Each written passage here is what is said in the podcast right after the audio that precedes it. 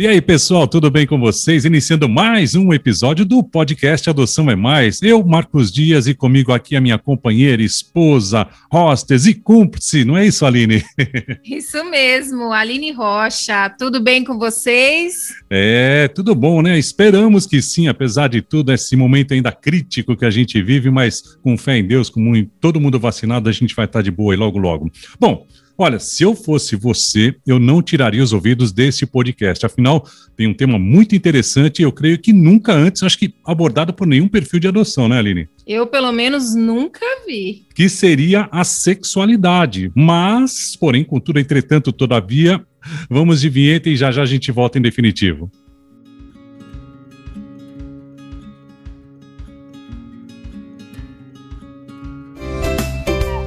Você ouve agora podcast Adoção é Mais.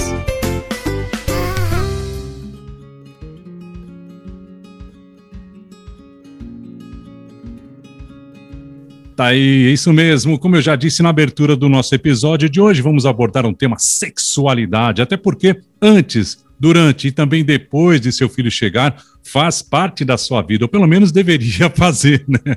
Como todo mundo sabe que é adotante, pretendente ou mesmo pais. Bom, quando você está na espera ou quando o seu filho chega, a sua a rotina muda de uma forma in incrível, né? Totalmente. Bom, sem mais delongas, quero que a Aline então faça sempre as honras, como sempre ela faz as honras, a apresentação da nossa convidada especial de hoje. E assim vamos direto ao assunto ou direto ao ponto, não é isso, Aline? Realmente, eu estou muito animada, pois para nós do Adoção é mais. É uma honra trazer sempre convidados que agregam, que trazem informações importantes e o principal, orientações para quem compartilha do universo da adoção. Verdade. A nossa convidada de hoje é a doutora Juliana Aquino, graduada em medicina pela Universidade Federal de Pernambuco em 2010, ano em que a Lorena nasceu. Exato. Ela fez residência médica, né, em ginecologia e obstetrícia no Hospital de Pernambuco, fez aperfeiçoamento em compositologia oncótica,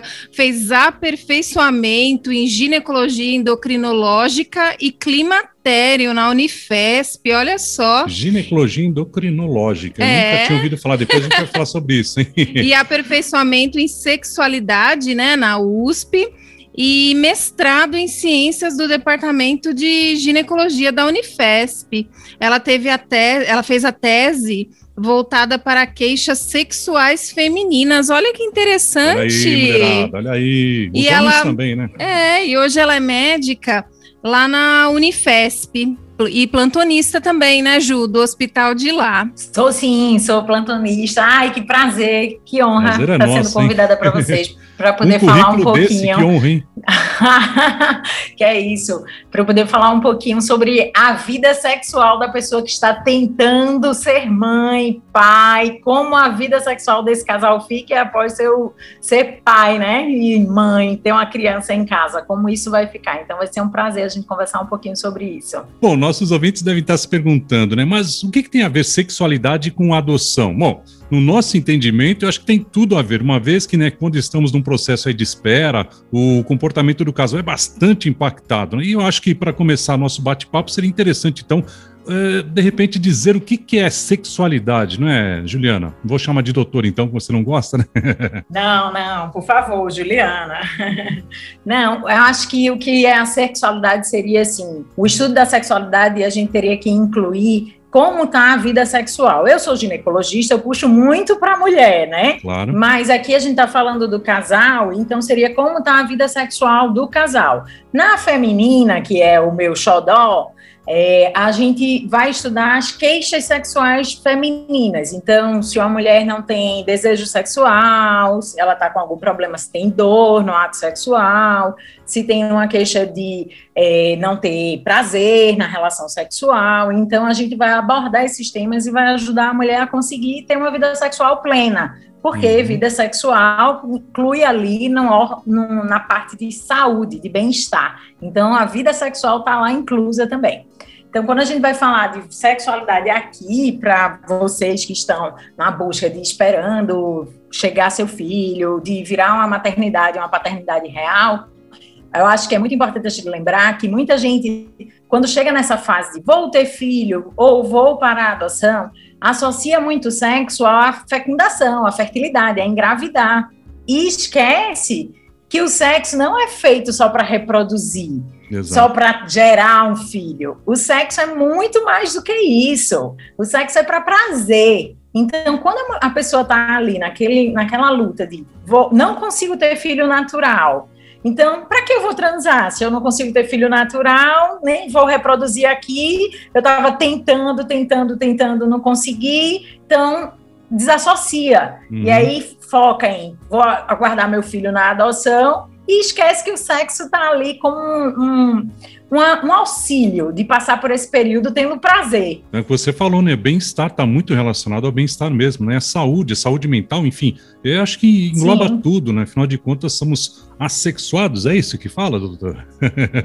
Tem algumas, somos sexuados. Tem algumas pessoas que é, são assexuados. É, os assexuados são pessoas que não têm. É, os assexuados são pessoas que, na sexualidade, estudando, são pessoas que não têm interesse isso. sexual assim, não tem, uhum. não acha que a relação inclui sexo, e tudo bem, isso é outra coisa à parte. Exato. Mas aqui estamos falando de pessoas que têm desejo sexual, então somos Exato. sexuados. Isso aí. Isso aí, vamos quer lá. Quer começar? Quer que eu retomo aqui? O que, que você quer?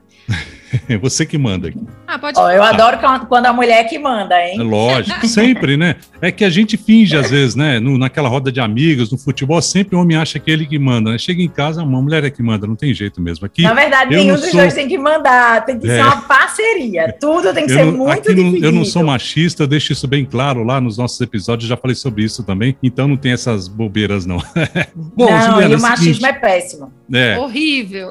Para que nossa audiência pudesse absorver um pouquinho melhor o assunto, a gente dividiu em três etapas, traçando uma cronologia, que são as seguintes: pós-casamento, né, aquela fase boa, né, onde se iniciam as questões que levaram à adoção também, um possível tratamento, a fase de espera do filho ou filha e também após a chegada, né? Então vamos falar primeiro dessa fase boa inicial do casal, que logo após o casamento, né, tudo cheio de muitos carinhos, flores, lua mandando de lua de mel, nossa, ei, tempo Sim. bom, viu?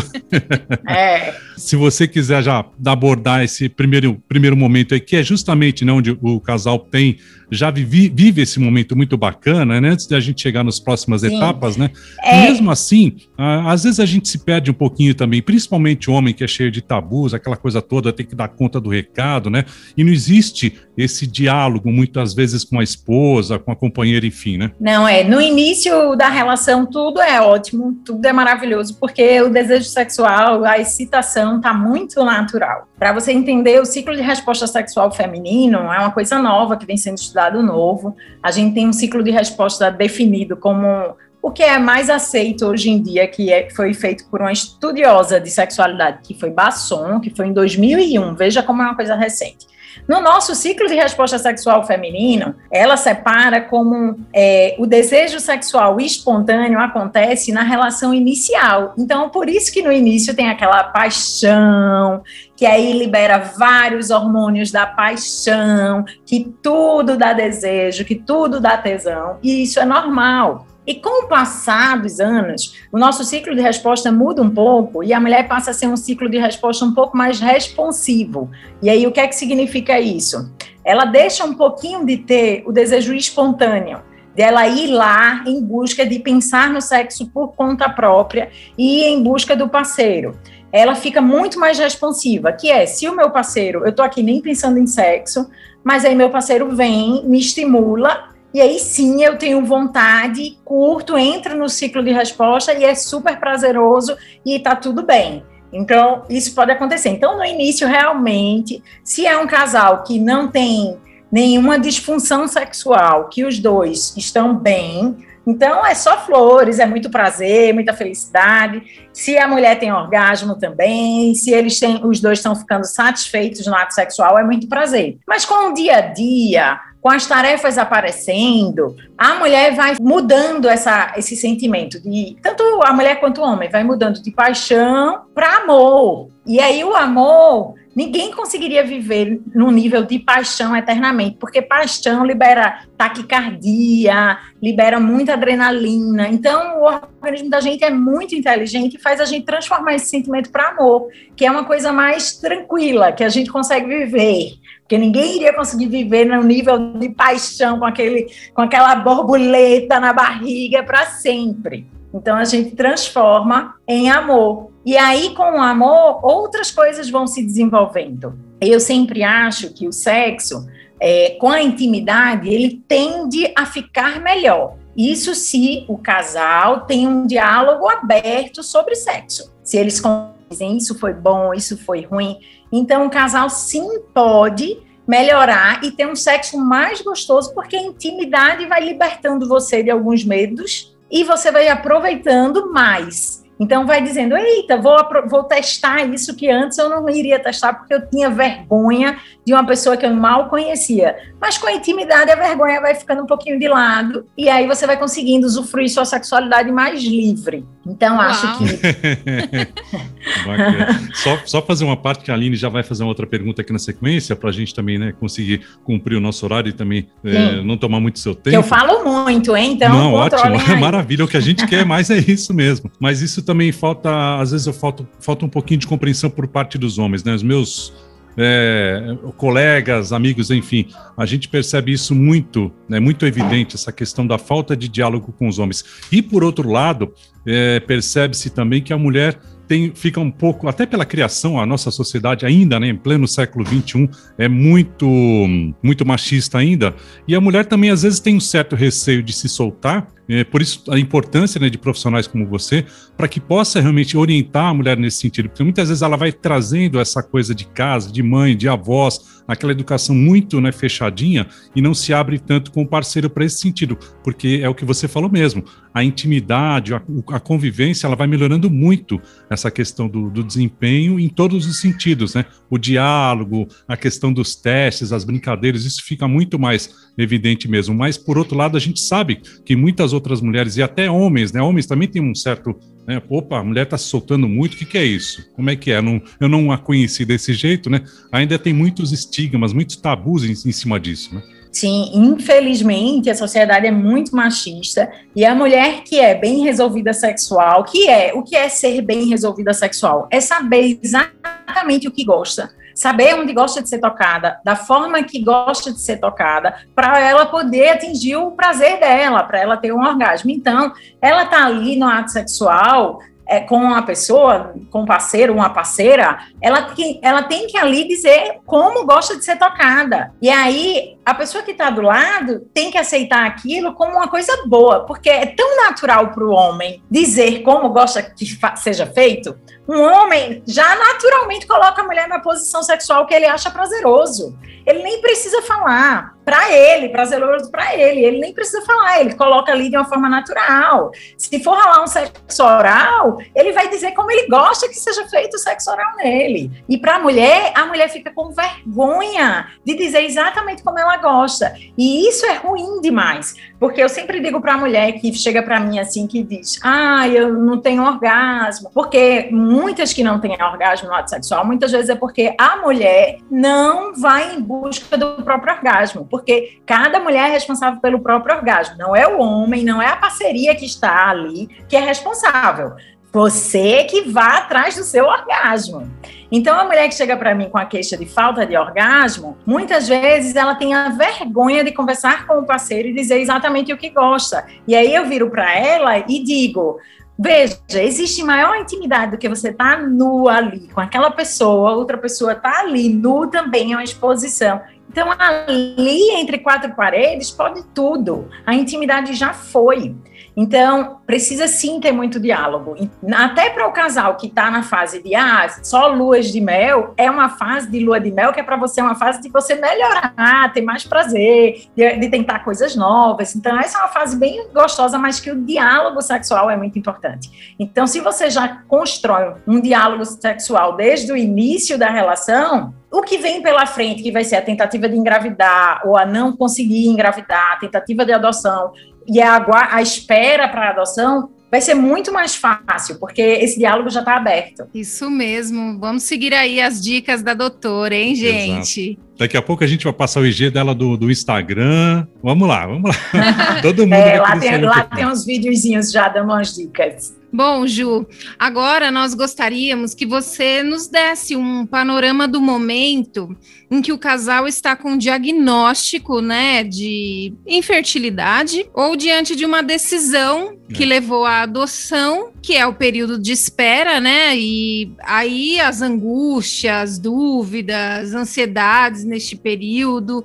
o casal sofre com esses sintomas e, claro, mais uma vez, a vida a dois fica bem, bem comprometida, Segundo né? terceiro plano. Isso, tem influências, né? E acabam refletindo na rotina do casal toda essa ansiedade, toda essa angústia, toda essa espera.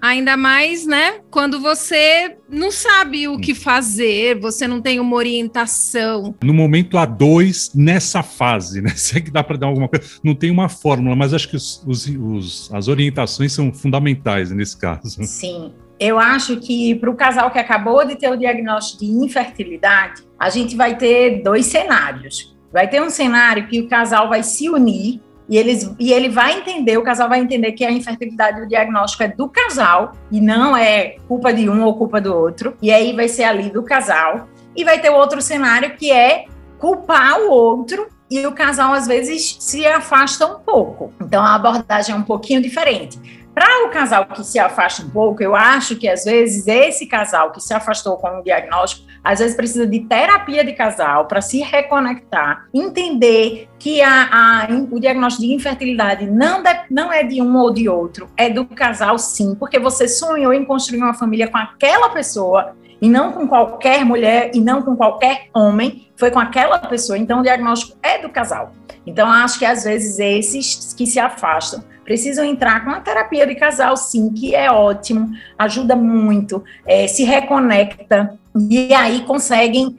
Quando vem a reconexão, vem consequentemente a vida sexual também. Para o outro casal que não se separou, que entendeu que não, estamos nisso junto, eles têm que entender que o sexo não é só para reprodução, não é só para gerar um ser. Então tem que acabar de acabou de levar uma bomba. Não vamos conseguir engravidar naturalmente. A gente queria engravidar naturalmente e não vamos. Aí diz: para que vamos transar se a gente não vai engravidar naturalmente? Por que vamos transar? Porque sexo é um momento de carinho, é um momento de aconchego, é um momento de troca de carícias. Então, a gente está passando por essa fase difícil e nós vamos continuar tendo a relação sexual, porque a gente vai continuar dando carinho um ao outro. Numa relação que você já está casado, envolvido, uma relação já firme, o sexo é sim uma troca de segurança, uma troca de afago. Então, é um aconchego. Então, não tem por que cortar o sexo. Você tem que continuar tendo sexo para ter um aconchego, sim. Sexo é prazer, é, é só felicidade, né? Então, mesmo eu não engravidando, eu continuo gozando. Veja que coisa boa. Então, isso eu acho que é mais ou menos o que você tem que pensar. É, existe também aquelas crendices, né? Porque depois que, que descobrem, no nosso caso, como foi a infertilidade masculina, né? Mas depois, como você falou, a gente entendeu que é do casal mas tem muitas crendices ainda. Não, porque você tem que virar assado, a mulher tem que ficar ali, esperar o período tal, não sei Nossa, o que. Até a lua, né? Isso Acho que até a gente. posição da lua, até a, Falavam, a, né? a fase da lua. Eu e, acho que é também é difícil assim, isso, né? É difícil, porque assim, muita gente quer se meter na vida do casal. Então, acho que quando o casal tá nessa fase de buscar, ah, vou engravidar ou não, eu acho que esse, o casal nem deve expor para ninguém que está nessa fase. A fase é muito dos dois. Se engravidar de primeira, que bom, né? Se não engravidar de primeira, vamos, vamos amadurecer junto. E aí sim, vocês às vezes recebem é, prescrição médica, né? De quando vai ter que transar, quem está num coito programado, vai ter que ter. E aí a gente tem que associar isso. Se eu vou ter um coito programado, tem uma hora marcada para transar, então já vamos caprichar nas preliminares, que não é preliminar, não é só aqueles cinco minutos antes do sexo. Preliminar é o dia, preliminar é o dia inteiro, é a conquista do dia inteiro. Então, ah, se eu sei que eu vou ter que transar de 8 horas da noite, que é a hora que está marcada, que provavelmente eu vou estar ovulando, então já vou começar agora de manhã a já mandar mensagem, a já seduzir minha parceira, seduzir meu parceiro. Sim, um homem precisa ser seduzido também, porque nesse coito programado, o homem é que é pressionado a ter ereção.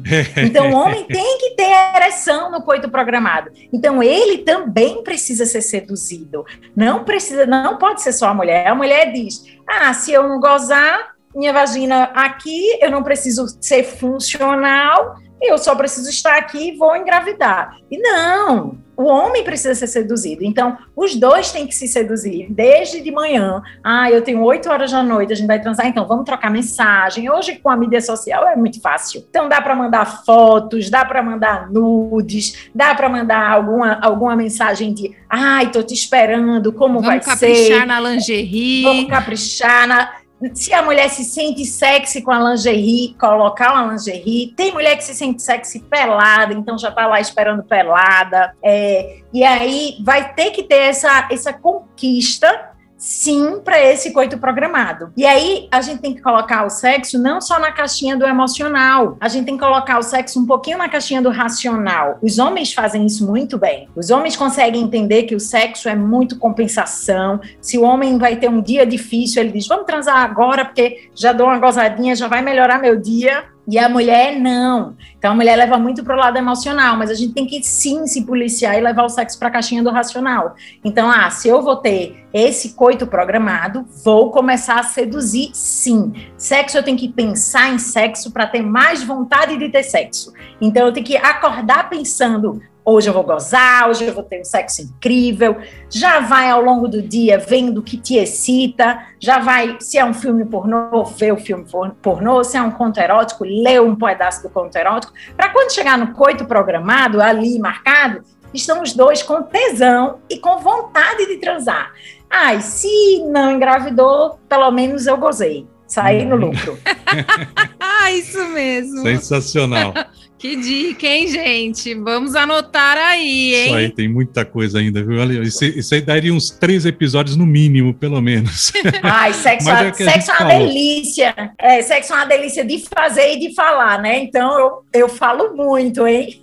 E, ah, isso eu... porque não é o nosso foco, né, Juliana? A gente está tentando justamente trazer isso para é, o que a gente sempre fala em todos os episódios. Nós não tivemos, na nossa época, praticamente apoio nenhum, informação nenhuma, eram poucos sites, só poucos canais de informação nesse sentido, em todos os sentidos, quando a gente detecta né, a necessidade de ter um filho é, por outras vias que não as biológicas, né? É, e ontem a gente lançou né, a enquete lá no IG do Adoção é Mais, e até a Ju me ajudou a formular né, algumas questões, e olha que interessante, do nosso universo, é, eu não quantifiquei, mas tem uma pequena parcela de tentantes. Grande parte é quem está aí na espera pela adoção, e a outra média é de quem já é mãe. Já é mãe e pai, né? com a vida sexual também, às vezes um pouco comprometida, abalada por conta, né, da, dos filhos. É. Metade respondeu, Ju, foi 50 a 50% que a ansiedade da espera tem afetado sim a vida sexual do casal. Bom, então antes de a, da Juliana responder, já vou emendar a próxima pergunta, que era após, né? É, o momento que o filho chegou, a filha chegou, enfim. Como que no nosso caso, é, no nosso caso especificamente, eu creio que o de muitos casais que foram papais por meio da adoção, tem a sua vida aí praticamente 100% dedicado aos filhos, né? Dada a espera, a ansiedade, aquela coisa de se cobrar muito, Putz, será que eu vou ser um bom pai, uma boa mãe? Por inúmeras razões, né? E aí, doutora, como driblar estas questões para que isso não afete, ou pelo menos, né, amenize os impactos que essa mudança aí pode trazer aos casais, né? Já emendando essa, essa colocação que a Aline fez é dos percentuais e tudo mais. Eu acho que essa fase, tanto para os que tiveram filhos naturais, quanto para os que estão tendo de adoção, a paternidade e a maternidade é um cenário novo. Então, eu acho que já é uma fase que a gente tem que ter paciência. A gente não precisa se cobrar a mesma intensidade de vida sexual que a gente tinha antes de ter os filhos. Não significa quantidade, não é qualidade. Então, isso é muito importante que às vezes vai dar uma reduzida sim na quantidade, por inúmeros fatores. Às vezes porque está exausto, os dois estão exaustos. Às vezes porque o foco voltou totalmente para a adaptação daquela criança para a adaptação do casal que está virando ali, eita, somos pais, o que vamos fazer? É, e aí vem a insegurança. Então, acho que o que precisa nessa fase é parceria, é paciência e parceria. Se um está achando que o outro esqueceu muito do, da parte sexual, senta e conversa, abre um diálogo de falar abertamente, ó, oh, estou incomodado porque acho que você não tá mais me desejando sexual. Ou toda vez que eu tô indo lhe procurar, eu tô levando não. Tá acontecendo alguma coisa? Questiona. Divide essa informação, conversa. Sexo é diálogo, porque quando você abre o diálogo, você vai receber uma informação que muitas vezes você nem esperava que ia receber. Quando você abre um diálogo, às vezes você recebe uma informação de dizer: ah, eu achei que era você que não estava querendo e eu estava respeitando. Então estavam os dois se respeitando o tempo Muito do respeito. outro, quando na verdade os dois estavam doidos para voltar a ter vida sexual. Então, às vezes, o diálogo, o diálogo liberta. Mas eu acho que é uma fase de paciência, de adaptação. O que o casal tem que entender é que não é para ser para sempre, né? Viramos pais mas deixamos de ser homem e mulher? Não. Ou duas mulheres, ou dois homens, né? Não. Viramos pais, mas continuamos sendo um casal, um casal sexualmente ativo. Então, Algumas manobras também é a mesma manobra da, do coito programado. É se policiar para continuar se paquerando. Eu sempre digo que o homem não entende que a mulher adora uma preliminar, que é o homem identificar que as atividades diárias em casa é para ser dividida. Não é uma ajuda, é uma divisão de tarefas. Então, quando o homem identifica que somos pais e juntos estamos nessa, e nós dois temos que dividir as tarefas igualmente, isso já dá um tesão enorme na mulher. Primeiro, porque ela não fica sobrecarregada. Exato, ela não fica sobrecarregada. Segundo, porque ela olha e diz: que parceiro massa que eu tenho, desconstruído, não machista, e que eu posso contar com ele para tudo. Então, o homem tem que parar da ideia de eu até ajudo em casa. Ajuda não, querido. Você tem que fazer sua obrigação, é sua parte. A gente tem que dividir igual. Então, acho que para diminuir muito o cansaço, quando o casal vem e divide a atividade, fica menos cansativo para os dois. E aí tem que continuar se paquerando, e eu acho que a ideia é mais ou menos essa. Sendo assim, né? Superficial. Estou fazendo a lição de casa, Aline? Nossa, tá. E eu digo mais, Ju. É. é esse desafio aí de levar o sexo para o lado racional, né? Principalmente nós mulheres, Sim. é muito interessante. Porque você já vai com foco naquilo. Ah, hoje, hoje é meu dia. Sim. Hoje vai começar Sim. de manhã e à noite a gente vai e vai ser Sim. incrível. Exato. A mulher tem que ter esse racional de acordar pensando: hoje eu vou gozar, hoje eu vou gozar, e vai passar o dia pensando: hoje eu vou gozar. Tô aqui trabalhando, mas estou pensando: hoje eu vou gozar, o que é que eu vou fazer para gozar, como vai ser? Aí já troca uma mensagem, já tô aqui, aí você já troca uma mensagem sensual e vai nessa troca de, de paquera. E isso tem que ser racional, porque se a gente não colocar no racional, a gente vai, o dia a dia, o cotidiano, esmaga a gente. Uhum. Ele esmaga o cotidiano, as inúmeras tarefas. A gente, nessa pandemia, todo mundo sobrecarregado,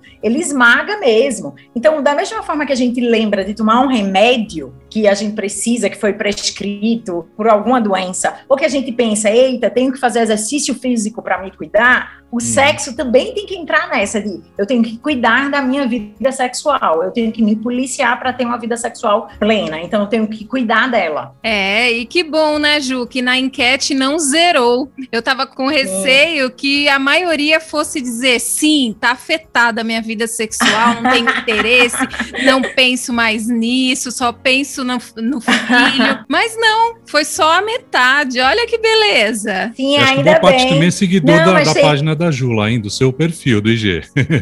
ah, ah, pode ser, né? Que aí já tá lá, é. já tá aprendendo.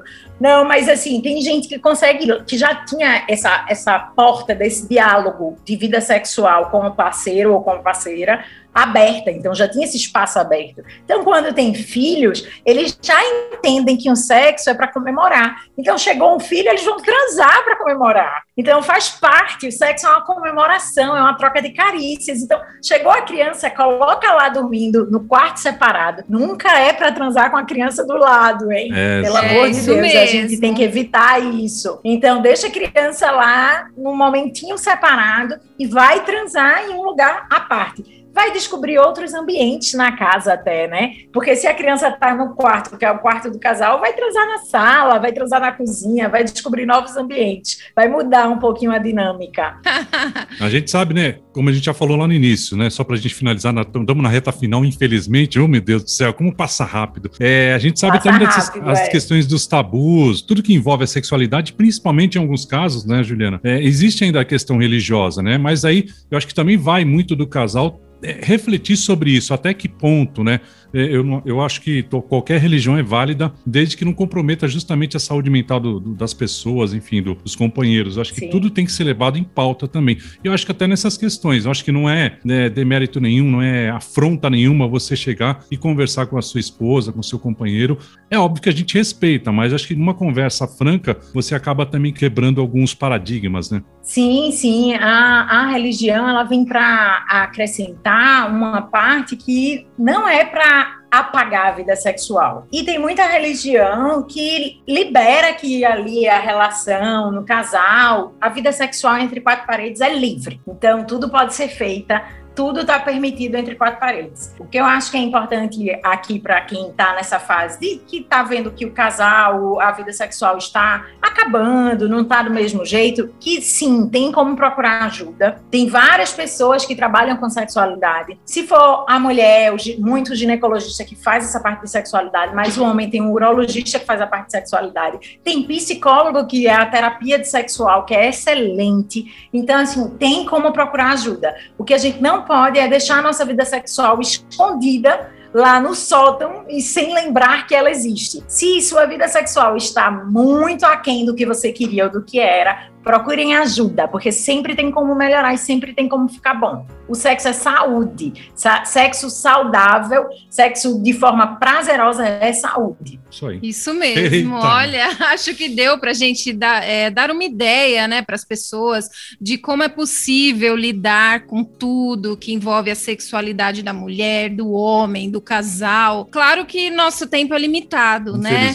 Para nos aprofundarmos. E nem é o foco, né? Não é uma aula isso aqui, é. são dicas. É, não é uma consulta, né? É, não é uma consulta, só na consulta, é, só no, na consulta que a gente consegue pegar. Exatamente. Mas achamos que seria pertinente, né, por tudo que o assunto envolve. E caso Foi alguém ótimo. queira saber um pouco mais ou conhecer melhor o trabalho da doutora Juliana Aquino, pode segui-la nas mídias sociais, né? Ela tem é, Instagram.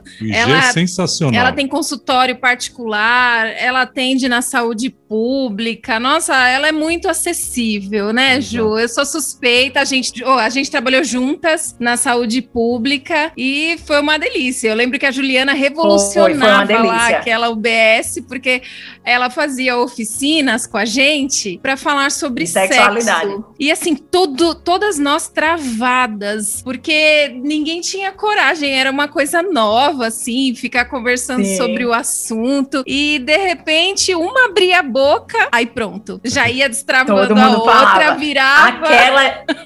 É, aquelas oficinas eu não me esqueço nunca. Foram muito maravilhosas as oficinas, muito divertidas. Ô, Juliana, para nós que somos homens, é mais ou menos o que a gente percebe assim no banheiro feminino, alguma coisa desse tipo ou não? Olha, na, já na época da oficina, eu não permiti o homem participar, porque eu sou gineco. Vou continuar mantendo sigilo. Era só para as mulheres que estavam na oficina. A gente fez um acordo, quem estava na oficina, que não podia se falar para fora da porta. Então, ali era um ambiente seguro. Só quem estava lá dentro podia saber. Lá fora, se eu soubesse que alguém estava fofocando, eu não poderia participar na próxima oficina. E aí todo mundo topava. Então, assim, quando ia, era o dia da oficina oficina, todo mundo passava, doutora, já estou esperando a oficina. E eu, tá bom. Nossa, a gente, a gente organizava a agenda de tal forma que, assim, era tudo cronometrado para poder participar. Era uma delícia. Ia fazer visita domiciliar, voltava correndo e, e se atrasava um pouquinho, Sim. batia na porta para ver se dava para entrar. Era tudo um segredo, era tudo um pacto entre nós ali. Podíamos perguntar é. sobre tudo, qualquer tipo de relação. Sem dúvida. Foi muito é. bom. people Muita gratidão, viu? Então, já que a gente está levantando a lebre, né? Vamos passar as mídias sociais. Ou você mesmo pode passar, Juliana, suas mídias sociais, mas quem está interessado, quer saber um pouco mais, de repente passar em consulta, né? Ah, eu tenho um Instagram que é o dra.julianaquino. E aí, lá no meu Instagram, lá na, logo no início, tem o site, que é só clicar no site, que por lá você consegue até marcar a consulta pelo site mesmo. E aí, lá no Instagram tem vários vídeos no IGTV, que aí eu falo um pouco de masturbação, é, de desejo. Tem alguns temas que eu abro enquete, a mulherada pede e aí eu faço. Mas, antes de tudo, eu queria agradecer a vocês pelo convite. Achei uma ótima iniciativa. Muito casal que está nessa angústia, nessa ansiedade, nunca vai encontrar um espaço para falar de sexualidade. Sempre é como vai ser o filho, como vai ser a é. chegada, é. que via chegar, como fazer. E esquece que essa parte sexual é muito importante para manter a sanidade. Então, muito legal a iniciativa de vocês. Vocês estão de parabéns. O que é isso? A gente ah, que obrigada. agradece. A gente agradece de coração mesmo. Vou, vou falar agora doutora só porque é, é a apresentação e a gente reforçar quem é o convidado.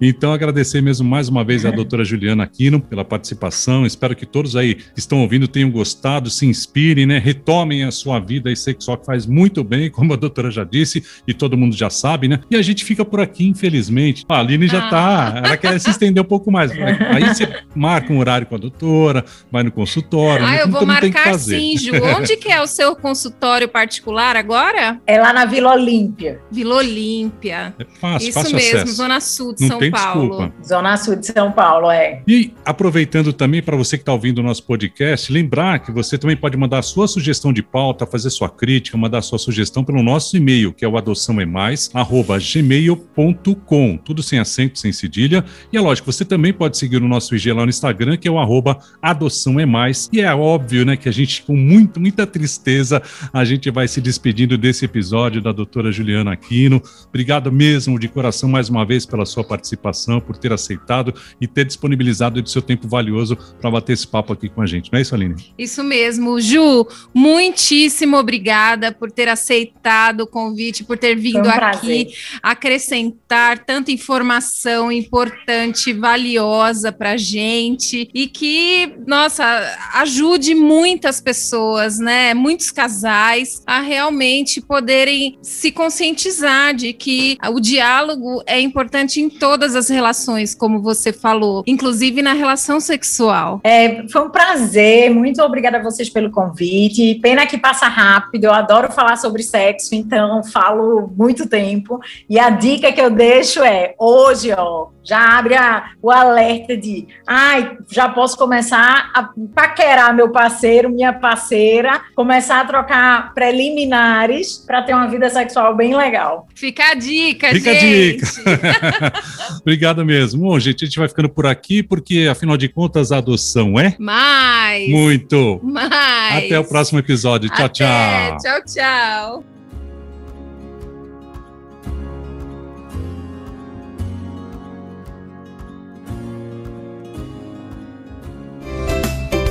Você ouviu podcast Adoção é Mais.